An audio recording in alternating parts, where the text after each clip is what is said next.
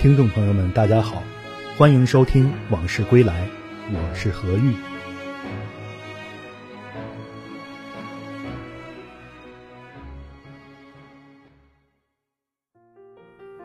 五十年代，天津陆续建成了中山门、王串场、西南楼、铜楼、吴家窑、丁字沽、唐家口，共七大片工人新村，解决了数十万工人及家属的住房困难。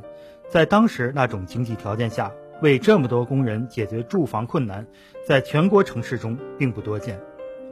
关于王串场这个名字的由来，传说是当初一个叫王串子的人，在自家农田边开辟出一个打谷场，时间长了叫成了王串场。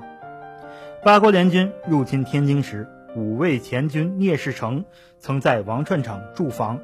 当时这一带除了高粱地、大开挖，就是乱葬岗子，还有大大小小的水坑，到处长着半人高的野草。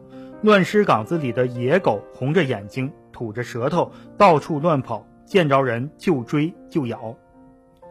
最早在建设工人新村之前，王串场有一处铁路职工宿舍，原来是日本铁路职工宿舍。一共三十多间房子。日本投降后，院墙和门窗都拆光了，因为房少人多，一间房子被人们用碎砖头隔开后，住进四五家人，每一家住的地方也就三四平方米。夏天屋里成群的苍蝇蚊子，到了冬天，大开挖的西北风可劲儿往屋里灌。房子少窗没门，只能用草帘子、麻袋片挂在门窗上挡风。宿舍前面一片高粱地，后面是一片坟地，经常发生抢劫案件。这附近有一条金钟河，这条河从金刚桥口起，往北经过小关大街、锦衣卫桥、王串场、费城房河，进入天津县。名义上是河，实际上是污水沟。两岸的工厂和住户的脏水、废水，全都由下水道管子和水簸箕不断的流到河里。在修建王串场工人新村之前，金钟河市区一段被用土填平，修建下水道、抽水房、防潮闸门，排泄原来流到金钟河里的脏水、废水和雨水。原来河的位置改成了马路。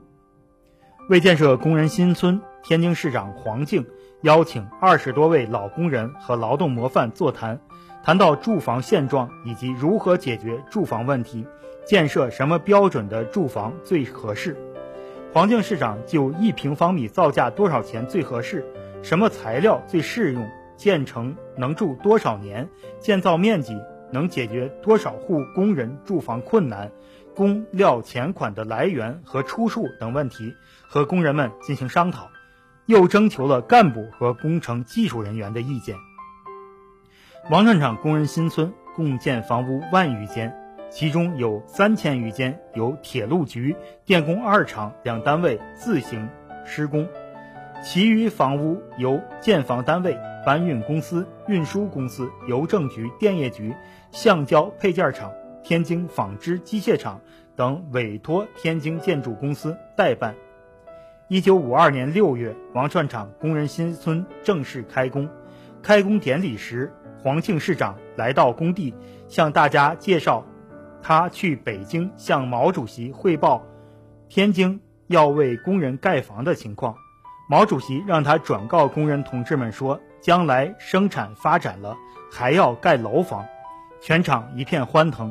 黄敬同志等持先破土刨槽动工。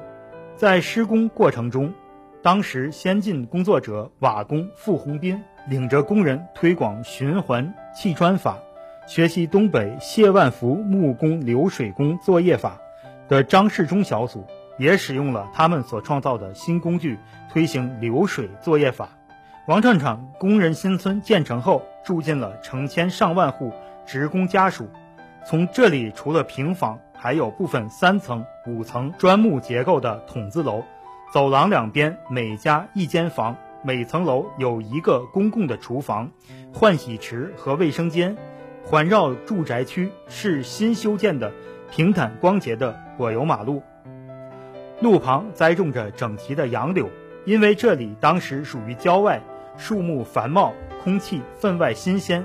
新建了百货商场、医院、公共汽车站、邮电局、剧场、图书馆、大食堂、大合作社、露天电影院和十几所中小学。初建时，工人新村领先全国。王串场工人新村建成后，附近仍有很多农田、水坑，男孩夏天在坑边抄老鹤，胆儿大的下去游泳，冬天在坑上滑冰。真理道边上的水坑还有一个冰窖，冬天取冰，夏天出售天然冰。八十年代到九十年代，王串场工人新村的危旧平房大部分拆迁改建成楼房，形成公共设施齐全、绿地公园秀丽的街坊式住宅建筑群。随着新住宅的建设，这一片区人口逐渐增加到十二万，仍是天津人口最密集的区域。饮食、副食、生活服务网点达到了一百多个。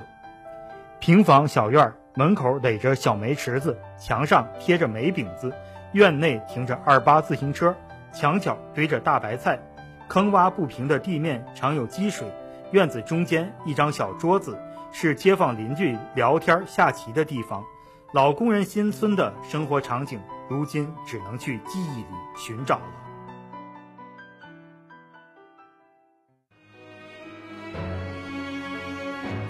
今天的这段往事就聊到这儿，我们下次再见。